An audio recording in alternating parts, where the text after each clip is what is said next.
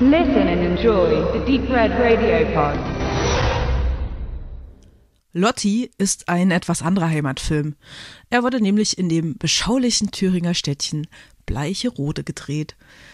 Und wer kommt denn schon auf so eine Idee? Na, Regisseur Hans-Günter Bücking, der bekannt ist für seine Arbeit an der Serie Wilsberg, der für Fassbender tätig war und der, na klar, einst in Bleicherode geboren wurde. Nun aber schon lange übrigens in München lebt und mit der Schauspielerin Marion Mitterhammer verheiratet ist. Und die hat er einmal ins provinzielle Bleicherode mitgenommen und dort in der Kneipe angeblich entstand dann die Idee, gemeinsam mit dem Liebhaber-Kinobetreiber Alf Schneider doch mal einen ganz eigenen Bleicheroder Heimatfilm in Angriff zu nehmen. So weit, so gut. Eine sinnvolle Idee eigentlich, denn die Provinz bietet ungeahnte Filmmotive, wie ich finde aber leider keine Filmprofis. Und so wurden kurzerhand Leute aus der Stadt gecastet für Rollen vor und auch hinter der Kamera. Und Bücking macht Regie, Mitterhammer spielt die Hauptrolle. Und so entstand Lotti, die nach zehn Jahren in Wien zurück in das Provinzkaff kehrt, weil da eben noch ihre 16-jährige Tochter lebt, bei der Oma, und die gerade verstorben ist. Doch Paradiesvogel Lotti, übrigens ein ehemaliger Pornostar, wird nicht so ganz mit offenen Armen empfangen. Das Wiedersehen führt zu einigen makabren Situationen und Verwicklungen. Manchmal hart an der Gürtellinie zeigt der Film Lotti ein buntes Potpourri an Menschen, Orten und Beziehungen auf. Einerseits thüringische Provinztristesse, andererseits aber auch die gute Laune und der nicht verlorene Humor der Bewohner. Sicher ist das hier und da voll überzogen aber es macht auch Spaß anzusehen. Und ich mag voll den Südharz-Dialekt der Amateurschauspieler.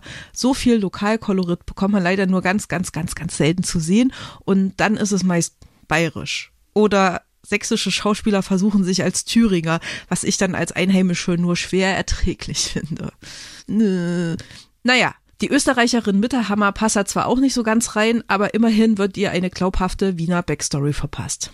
Angeblich existierte das Drehbuch zu Lotti äh, schon vorher und wurde dann auf Bleicherode und seine Figuren angepasst. Leider sind dabei auch sämtliche gut geschriebene Dialoge rausgerutscht.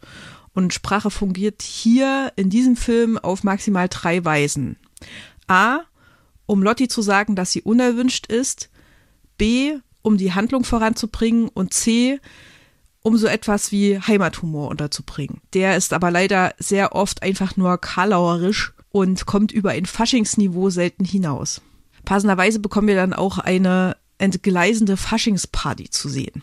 Im Übrigen muss man dazu wissen, dass neben einem Kirmes- oder Dorffest die Faschingsfeier oftmals eines der meist erwarteten Events in der thüringischen Provinz ist, auf die sich das restliche Jahr im Faschingsverein vorbereitet wird gesellschaftliches Großevent sozusagen. Und wer dabei nicht mitmacht, läuft Gefahr, vollends in der Drögheit der Provinz in einem Nebel zu verschwinden. Doch zurück zu Lotti, einem Film, dem leider ein Drehbuch wie ein ausgelutschter Kaugummi zugrunde liegt.